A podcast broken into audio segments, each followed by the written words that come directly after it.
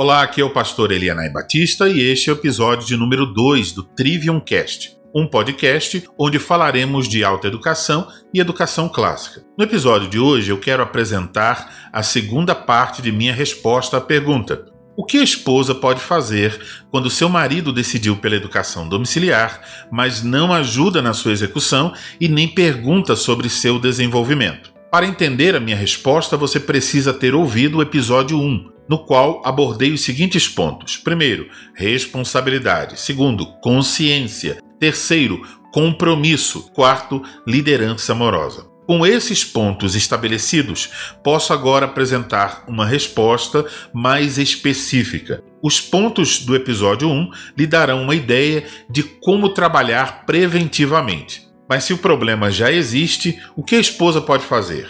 Em primeiro lugar, aconselho que ore. Ore especificamente por seu marido em relação a este assunto. Peça para que o Senhor lhe dê sabedoria, compreensão e abnegação. Em segundo lugar, aconselho que converse com ele de forma clara sobre suas dificuldades. Não faça isso em momento de irritação ou discussão. Espere o um momento adequado e convide-o para uma conversa. Com calma e respeito, diga a ele, não em tom de reclamação, mas de confissão. Quais são os problemas que você está enfrentando? Cansaço, estresse, saúde física e mental? Sente-se com ele, conte tudo que está passando com você.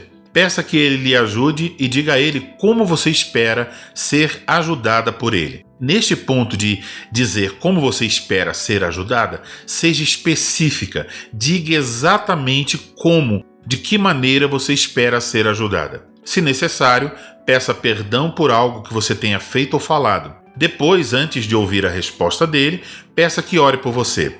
Depois disso, fique atenta ao que ele lhe dirá. Interaja com paciência, humildade e sabedoria. Talvez seja necessário conversar mais alguns dias depois para alinhar um plano de ação. Em terceiro lugar, compartilhe com seu esposo o que você tem aprendido. Por exemplo, se ele usar 30 minutos para estudar, poderá avançar paulatinamente na sua compreensão sobre educação domiciliar. Em quarto lugar, seja cuidadosa de que, no desejo de ver a educação domiciliar ser efetivada na sua casa, você não acabe assumindo responsabilidades demais. Procure trabalhar em parceria, envolva-o, peça ajuda, de novo, seja específica, não desista ao primeiro sinal de resistência. Seja paciente e persistente.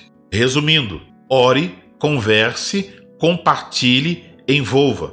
E se as mudanças desejadas não forem alcançadas? Continue orando e demonstrando paciência, humildade e sabedoria. Avise que você gostaria que ele chamasse os presbíteros da igreja para, numa visita, tratar deste assunto com eles. Caso ele se negue a fazê-lo, avise que você comunicará que pediu a ele que solicitasse uma visita e ele não quis. Comunique isso aos presbíteros, mas deixe para tratar o assunto durante a visita, na presença do seu esposo. Deste momento em diante, os presbíteros farão seu trabalho aconselhando a ambos. E se o problema não for o esposo, mas a esposa que concordou com a educação domiciliar, mas não assume suas responsabilidades? Os princípios são os mesmos. Os passos podem ser adaptados. E se não funcionar, o marido pode pedir orientação aos presbíteros. É muito mais difícil corrigir algumas questões depois que já iniciaram a educação domiciliar. Por isso, recomendo que se trabalhe preventivamente, observando os pontos mencionados no episódio de número 1. Encerramos assim este segundo episódio do Trivium Cast. Obrigado pela sua atenção e até o próximo episódio.